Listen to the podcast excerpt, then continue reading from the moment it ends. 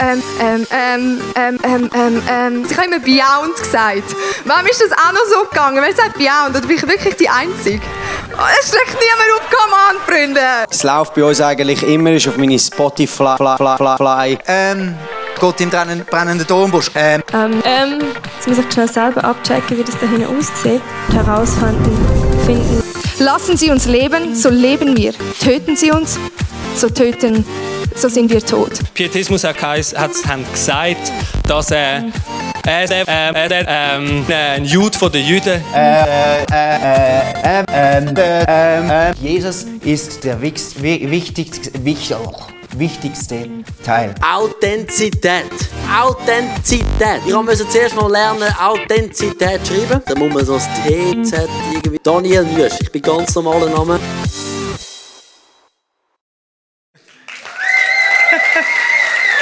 So gut. So gut. ja, vielleicht gibt es heute noch neues Material für das Video. Mal schauen. So schön zum da sein. Äh, ich bin auch schon mal da gewesen. Die einen kennen mich vielleicht. Ich bin ähm, ein Pastor im ICF Basel und bin im ICF Movement als äh, Theologiebeauftragte unterwegs. Das heißt, äh, so ganz viele theologische Fragen, die landen dann irgendwann bei mir. Und ähm, heute geht es auch um, ich sage jetzt mal, eine theologische Frage, eine schwergewichtige Frage, ein Leid von dieser Welt. Das Thema oder der Titel, wo mir gegeben worden ist, äh, lautet, das Leid von dieser Welt spricht gegen Gott.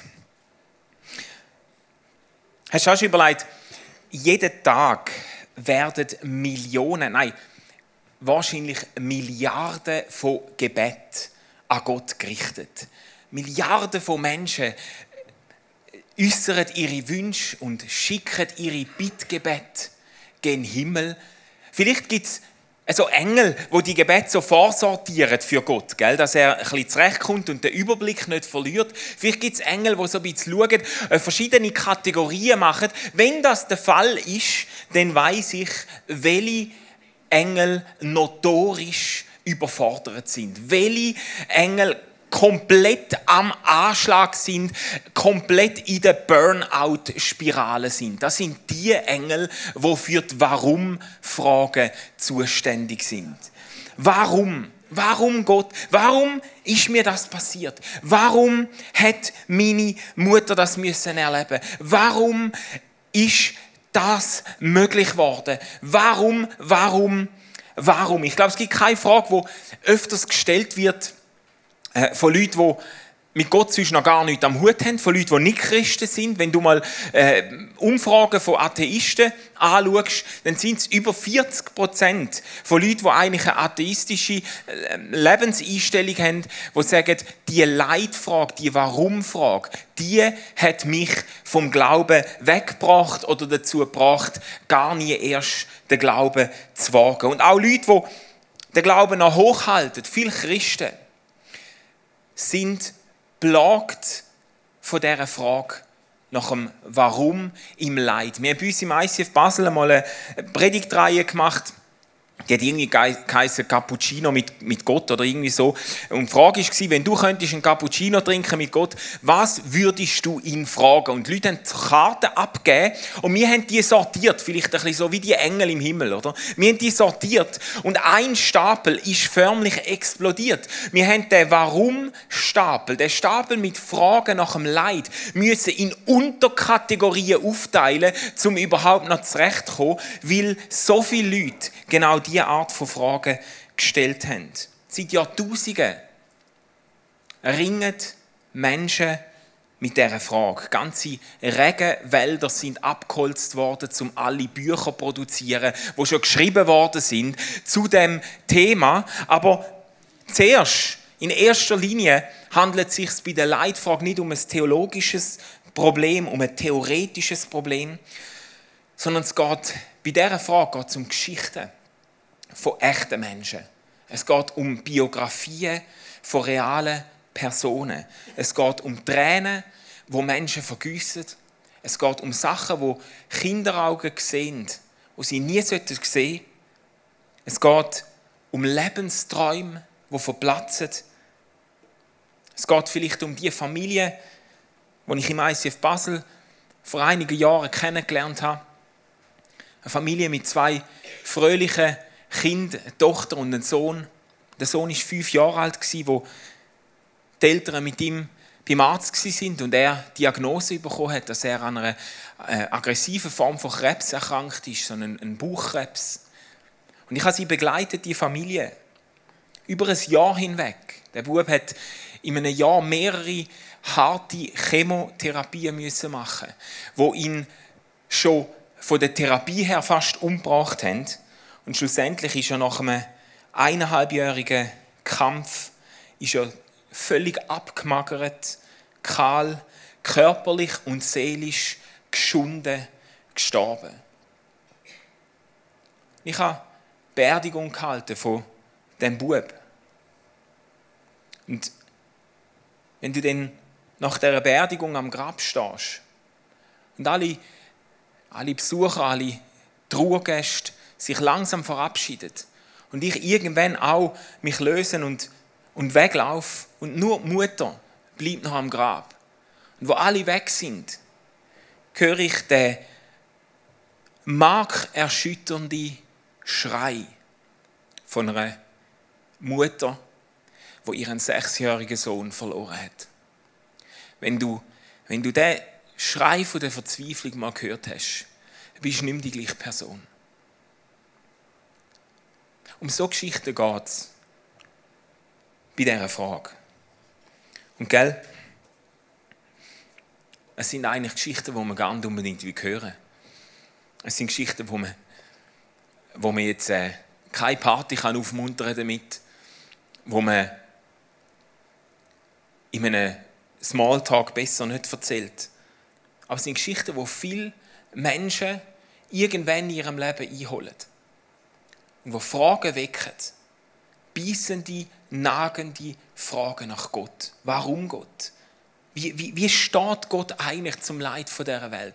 Und ich, ich habe mir Gedanken gemacht in der Vorbereitung, wie ich an das Thema angehen Ich habe schon oft über das predigt, aber eine halbe Stunde ist hoffnungslos zu kurz, um Leute mitzunehmen in die breite Palette von theologischen Antworten, die in der Kirchengeschichte schon gegeben worden sind, in all die Verästelungen, in all die theologischen Probleme. Was ist das Verhältnis zwischen Vorherbestimmung Gottes und Freiheit vom Mensch? Was, äh, was ist mit der Souveränität Gottes? Was ist mit äh, und so weiter? Das geht ins Unendliche und wir haben Zeit nicht und ich glaube auch, es ist gar nicht fruchtbar, wenn wir uns auf diesen Weg machen. Ich schlage vor, dass wir heute nicht so sehr über Theorie und über Modelle reden, aber mehr über eine Person reden.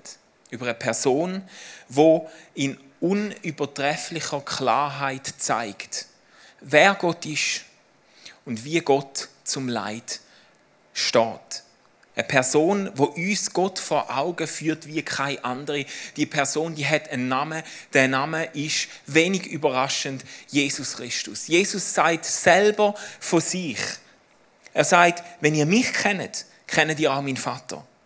Wer mich sieht, der sieht den Vater. Jesus sagt hier, äh, buchstäblich, ihr müsst nicht überall suchen. Wenn ihr wollt wissen wie Gott ist, wenn ihr wollt wissen wer Gott ist, dann schaut mich an. Und der Hebräerbrief sagt äh, dann später, der Sohn Gottes, Jesus, ist das vollkommene Abbild von Gottes Herrlichkeit, der unverfälschte Ausdruck von seinem Wesen. Wenn du das Wesen von Gott willst erfahren, wenn du den Charakter von Gott willst ergründen, wenn du willst wissen, wie Gott zu dir und zu deinem Leben, auch zu deinem Leid steht, dann gibt es eine bevorzugte Adresse.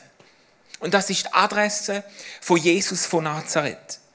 Und Paulus sagt dann im Kolosserbrief, der Sohn ist das Ebenbild vom unsichtbaren Gott. Er ist das, wo wir sehen von dem Gott, wo man eigentlich nicht sehen kann. Er ist er zeigt uns ein Gesicht vom lebendigen Gott. Und mehr als das, er zeigt uns ein Herz vom lebendigen Gott. Und wir schauen auf ihn, zum die Frage stellen, wie steht Gott eigentlich zum Leid? Und ich möchte mit euch in aller unverantwortlicher Kürze fünf äh, Grundsätze durchgehen, fünf fundamentale Einsichten zu der Frage, wie Gott zum Leid von dieser Welt steht. Und die Einsichten möchte ich gewinnen aus dem Leben von Jesus. Die erste Einsicht lautet, Gott ist bewegt von unserem Leid. Gott ist bewegt von unserem Leid. Lass uns ein griechisches Wort äh, lernen zur Abwechslung.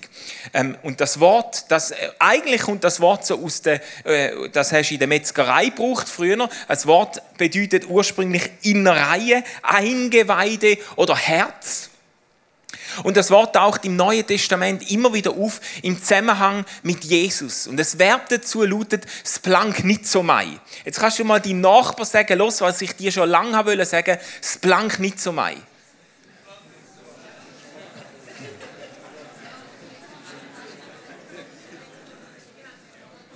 Siehst du, jetzt, jetzt hast du etwas gelernt, mit dem kannst du im Ausgang bluffen. Das Blank nicht so mai. Das ist, ein, äh, ist ein Begriff, wo im Neuen Testament fast nur für Jesus gebraucht wird. Und nicht wenn, dann, wenn Jesus zum Metzger geht, einkaufen, sondern das wird gebraucht, wenn Jesus in sein Innersten bewegt ist. Wenn Jesus zutiefst berührt ist vom Schicksal von anderen Menschen. Wenn Jesus sprichwörtlich den Magen umdreht, weil er so mitgeht mit der Not von anderen Menschen. Am Anfang von seinem Dienst begegnet Jesus den Aussetzungen.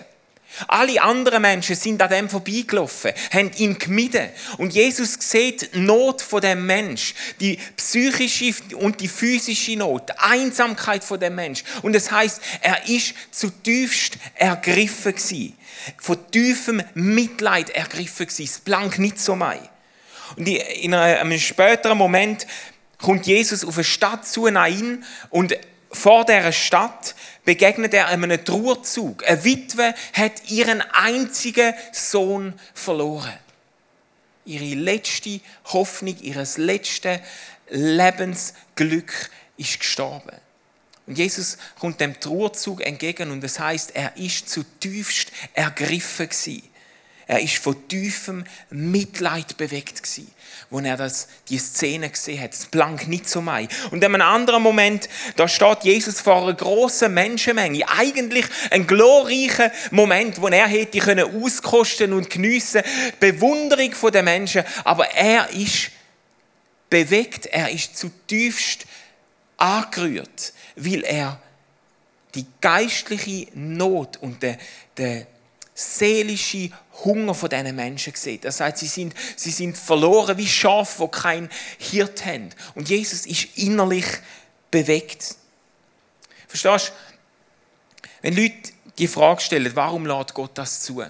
Oft ist in unserem Kopf, wenn wir die Frage stellen, ist die Vorstellung von einem Gott, wo irgendwie so aus der sicheren Distanz zuschaut, wie wir uns da auf der Erde so metzgen. Von einem Gott, wo quasi so im Himmel so alle Überwachungskameras überblickt und das Gefühl hat, ja, das ist jetzt noch nicht Anlass genug zum Eingreifen oder so ähm, und alles äh, überblickt aus sicherer Distanz. Wo alles Jemand hat es mal gesagt, wo alles über seinen Schreibtisch gehen lässt. Ich finde also, ich find das eine schreckliche Vorstellung. Jemand mal gesagt, alles, was passiert, ist bei Gott über den Schreibtisch gegangen. Wie wenn Gott so ein preußischer Beamter wäre, wo über jedem Schicksal, über jeder Gräueltat vom Leben noch seinen göttlichen Stempel drauf macht und sagt, doch, doch, es ist gut, dass das so passiert.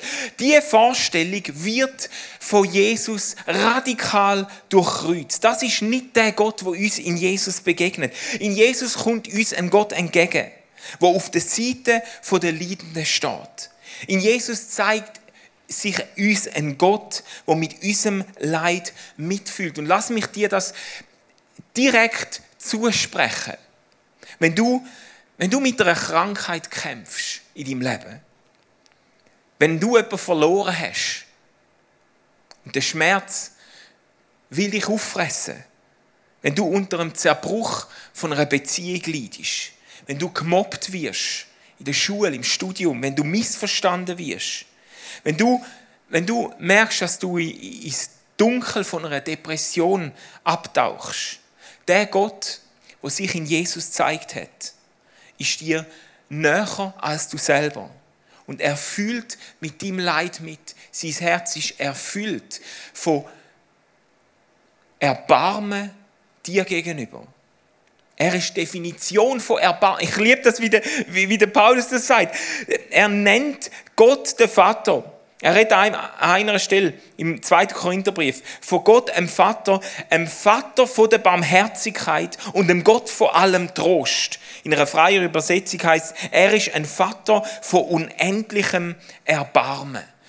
Gott ist Definition von Erbarmen, Definition von Barmherzigkeit, in nächster Nähe zu dem, wo leidet. Das ist etwas, was wir bei Jesus ablesen können. Und das Zweite, das ist nicht alles. Das Zweite, Gott kämpft gegen unser Leid. Gott leidet nicht nur mit uns im Leid, er kämpft mit uns gegen das Leid. In, in, Jesus, in Jesus zeigt sich eine Liebe, wo nicht nur der Leidende kompromisslos kommt, sondern in Jesus zeigt sich eine Liebe, wo das Leid aktiv bekämpft. Ich liebe das, wie Jesus das deutlich macht in seiner offiziellen Antrittserklärung am Anfang von seinem öffentlichen Dienst. In einer Synagoge schlägt er Bibeln auf, oder besser, er rollt die Schriftrollen auf und er liest aus dem Prophet Jesaja und er macht deutlich, was da prophezeit ist, ist jetzt Realität geworden. Gott hat mich gesandt. Der Geist Gottes ruht auf mir. Gott hat mich gesalbt und gesandt, gesandt um den Armen gute Botschaft zu verkünden, zum Gefangenen befreien, zum den Blinden sagen, dass sie werden sehend werden, zum den Unterdrückten Freiheit bringen und das Ja von der Gnade Gottes auszurufen. Das ist ein Parteiprogramm vom Messias Jesus. Das ist die Job Description von Jesus und von seinen Nachfolgern. Das ist eine Proklamation von der heilenden, wiederherstellenden Liebe von Gott für Zerbrochene, für Geschundene, für Benachteiligte, für Gebundene und Kranke. Und das ist eine unverblümte Kampfansage gegen alles, wo das Leben von Menschen niederdrückt, ihre Würde zerstört, ihren Lieb aufreibt, ihre Seele niederhaltet. Eine Kampfansage von Jesus am Anfang von seinem Dienst. Und darum ist sein Herz nicht nur voller Erbarmen für den Aussätzigen, sondern er streckt seine Hand aus und macht ihn gesund. Und darum Darum ist sein Herz nicht nur tief bewegt vom Schicksal von der Witwe und ihrem Sohn, sondern er geht zu dem Sarg an und, und erweckt den Bub von den Toten. Und darum ist sein Herz nicht nur bewegt von den Nöten, von der Menschenmenge, sondern er zieht von Dorf zu Dorf und von Stadt zu Stadt, zum Menschen in Berührung bringen mit der heilenden, transformierende, wiederherstellende Liebe vom lebendigen Gott. Verstehst du? Wenn wir ein Wesen von Gott an Jesus ablesen, dann wird kristallklar, dass Gott nicht hinter dem Leid von deinem Leben steht, sondern dass Gott der ist, wo mit dir gegen das Leid vom Leben kämpft. Dann wird klar, dass, dass Gott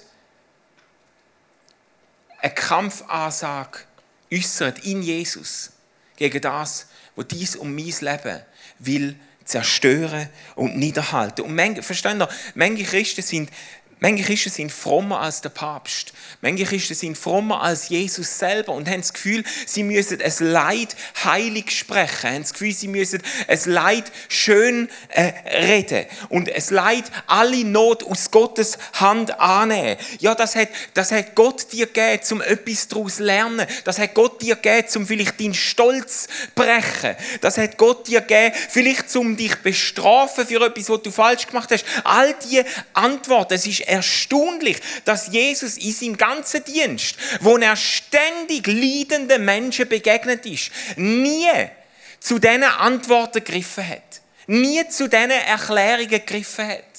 Sondern dass er glasklar gemacht hat, Gott steht nicht hinter dem Leid, Gott steht mit uns gegen es Leid. Und er, beru er beruft, das wäre eine neue Predigt, aber er beruft seine Nachfolger, zum genau im Sinn von dieser Antrittspredigt zu handeln und zu leben als Botschafter von Jesus Christus, als Nachfolger von Jesus, wo im Namen von Gott einem Leid von dieser Welt entgegenstehen. Verstehen ihr? Das ist unsere Job Description geworden. Zu dem hat Jesus uns berufen. Egal, wo du dein Leben verbringst, egal in welcher Nachbarschaft du wohnst, egal in welchen Kreisen du dich bewegst, wenn du Jesus nachfolgst, wird er dich immer zu denen führen, wo leiden, wo unterdrückt sind, wo Hilfe und Ermutigung brauchen. Der, Flussrichtung vom Geist Gottes führt dich immer zu den leidenden Menschen hin. Immer. Drittens. Gott ist nicht nur bewegt von unserem Leid, Gott kämpft nicht nur gegen unser Leid, Gott teilt unser Leid. Ist so krass. Johannes fängt an, äh, im Johannesevangelium, in seinem Jesusbericht. Und er sagt ganz am Anfang in den ersten Versen, es Wort ist Fleisch geworden und hat unter uns gewohnt. Ist so ein lapidarer Satz, wo theologisch unglaublich revolutionär ist. Der lebendige Gott tritt in Bedingungen von unserem Leben ein. Er wird einer von uns. Und versteht ihr? Menschwerdung von Jesus bedeutet nicht nur, dass dass Gott Teil wird von dieser Schöpfung. Es bedeutet, dass Gott Teil wird von dieser zerbrochenen Schöpfung. Dass Gott Teil wird von dieser gefallenen Welt. Dass Gott Anteil hat, zmitzt reinkommt in, in einen Globus, wo in Schieflage geraten ist. Und das ist die Welt, wo wir drin leben. Das ist eine Welt, wo manchmal die Guten bestraft und die Bösen belohnt werden.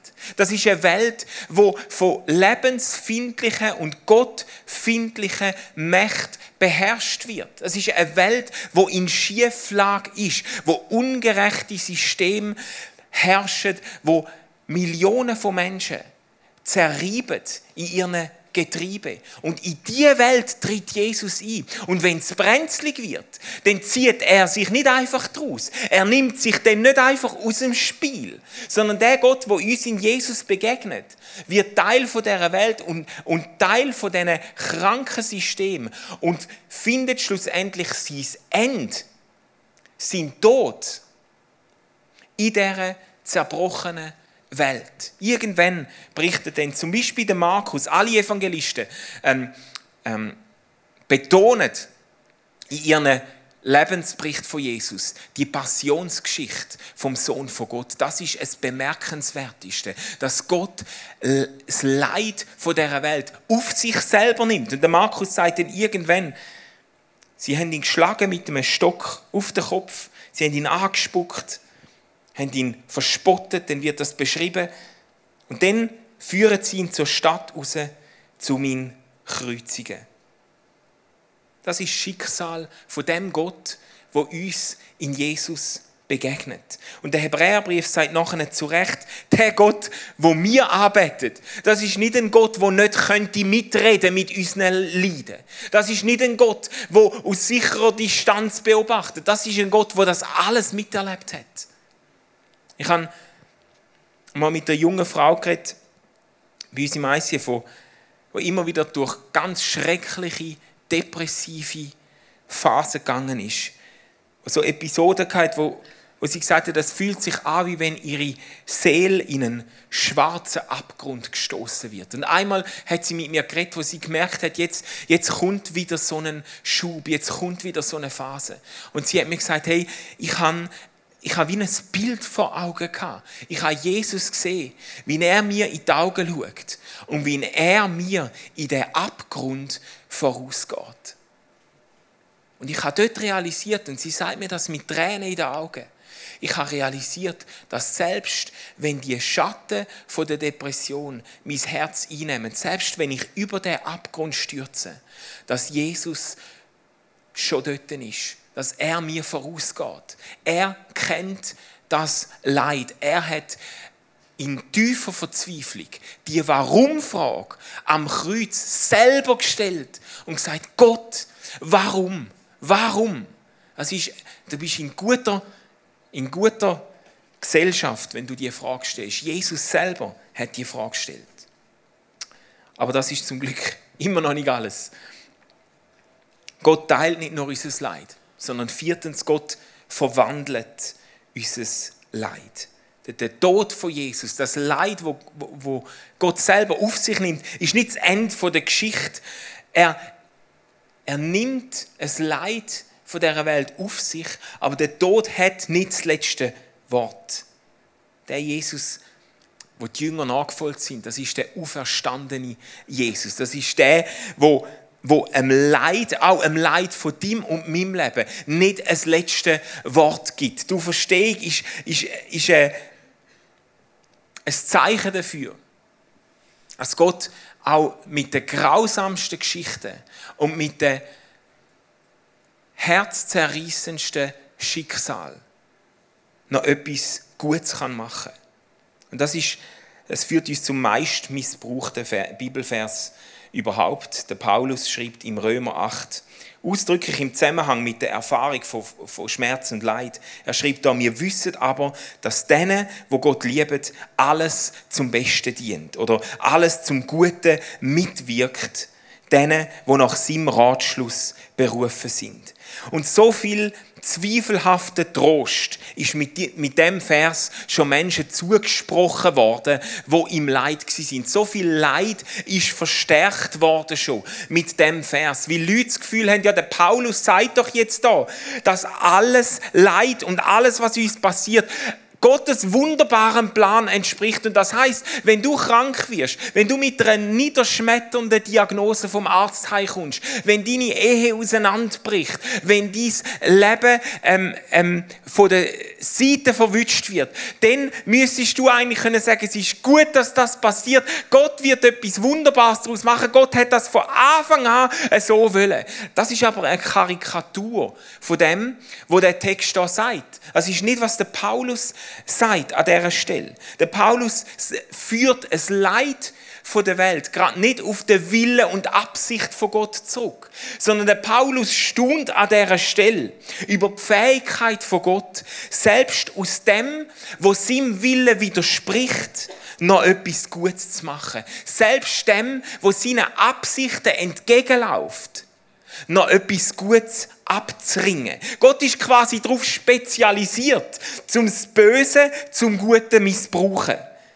Zum aus dem Leid auch noch etwas Gutes hervorbringen. Das ist, was der Josef sagt. Im Rückblick auf sein Leben nach einer sehr leid prüfte Zeit von seinem Leben, sagt der Josef bekannterweise in 1. Mose 50, ihr, er sagt zu seinen Brüdern, gell, was äh, nicht die besten Brüder waren, die du hast können wünschen ihr habt Böses gegen mich beabsichtigt, aber Gott hat es zum Guten gewendet. Das ist, was der Paulus da meint. Gott wendet Sachen in deinem und in meinem Leben. Gott wendet Sachen zum Guten. Gott kann auf krumme Linien gerade schreiben. Gott kann aus dem größten Mist vom Leben noch Dünger machen. Aber das verpflichtet uns nicht um die krumme Linie Gott zuzuschreiben und den Mist im Plan von Gott zu verankern. Verstehst du? Wenn, wenn, wenn eine Mutter einen zwölfjährigen Bub an einer Strassenecke stehen lässt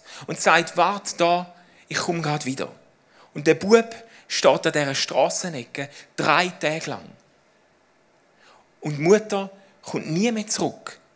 Und er wird gefunden von Leuten, die sich ihm annehmen. Und wenn aus dem Bub ein Mann wird,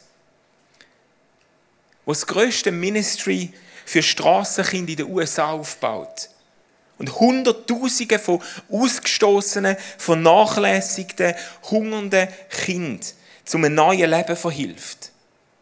Es ist die Geschichte von Bill Wilson, wo viele von uns kennen. Wenn, wenn so etwas passiert, verstehst du, dann, dann müssen wir mit dem nicht sagen, dass Gott hat wollen. Oder dass Gott sogar veranlasst hat, dass die Mutter den Bub allein lässt, damit er kann großartig wirken durch den Bub. Aber dann können wir staunen darüber, was Gott aus einer so zerbrochenen Geschichte, aus so einer hoffnungslosen Story noch machen in seiner kreativen Art und in seiner heilenden und wiederherstellenden Art, mit der er uns begegnet.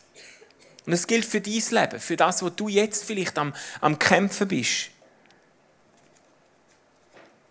Gott schafft es, um mit deinem Leben um aus deinem Leben etwas Gutes hervorzubringen. Und gerade die dunklen Stellen in deiner Biografie.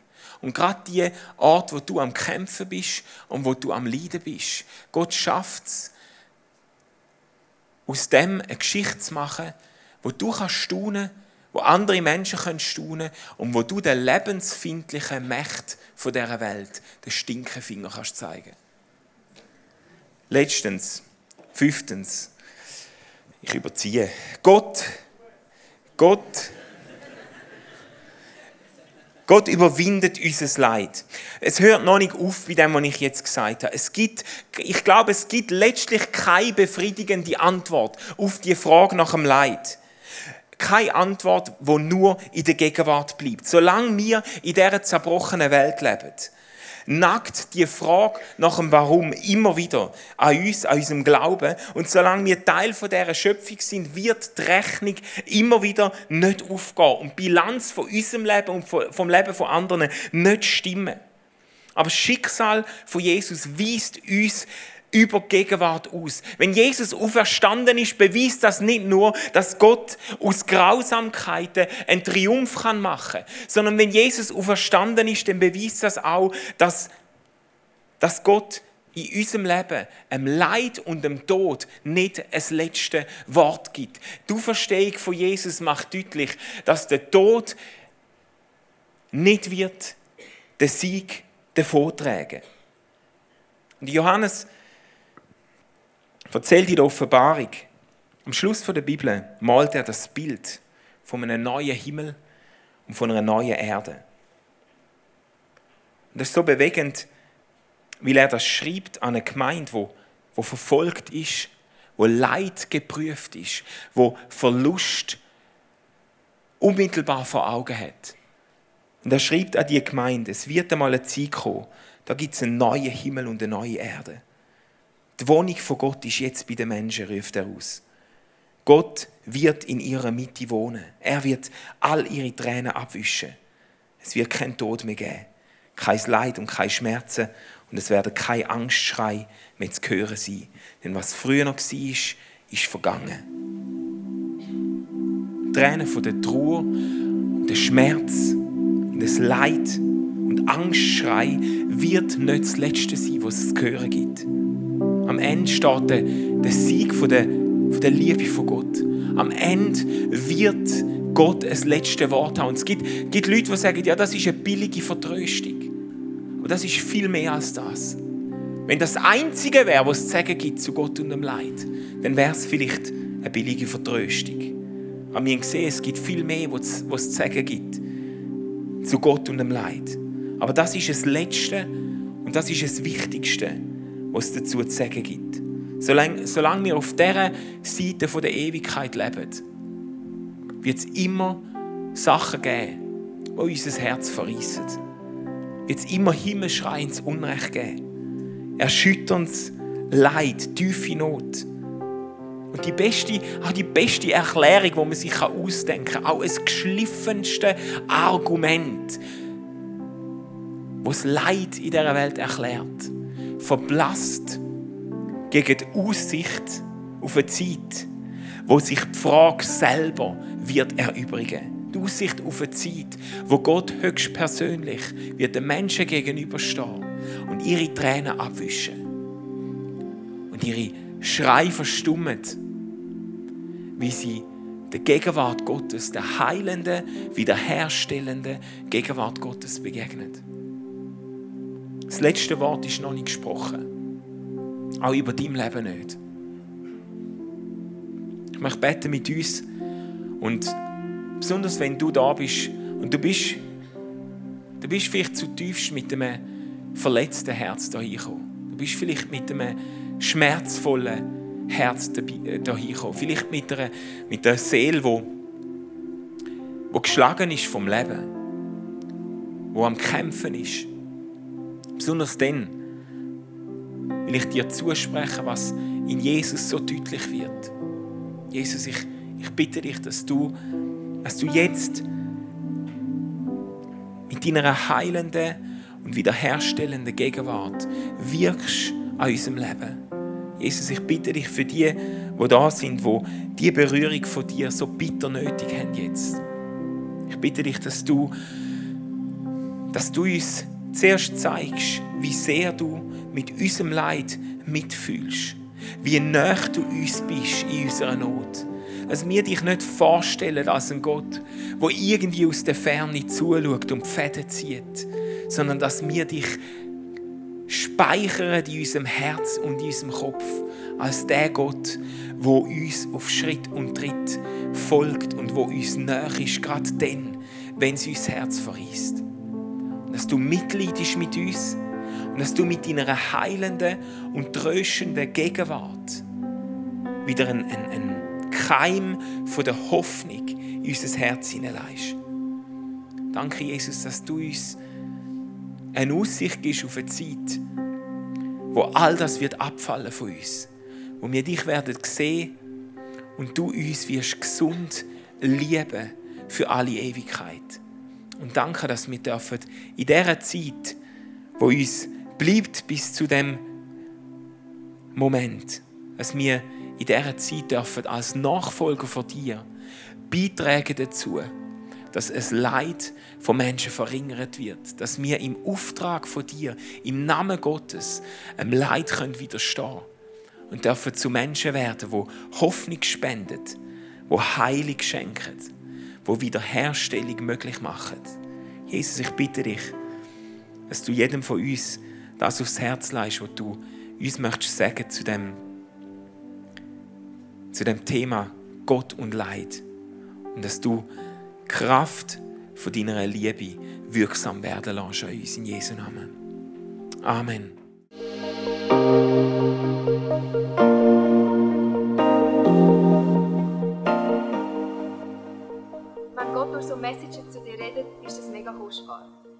Den Schatz unbedingt mit in deinen Alltag. Vielleicht machst du gerade noch eine Notiz zu diesem Thema oder redest mit Jesus in einem Gebet noch selber drüber.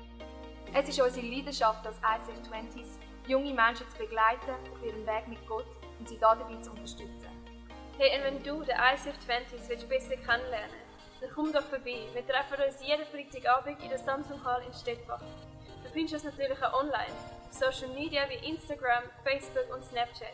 Dort kannst du dich informieren über Smart Groups, Camps oder was sonst noch so läuft bei uns in der Kirche. Danke fürs Hineinklicken. Bis zum nächsten Mal.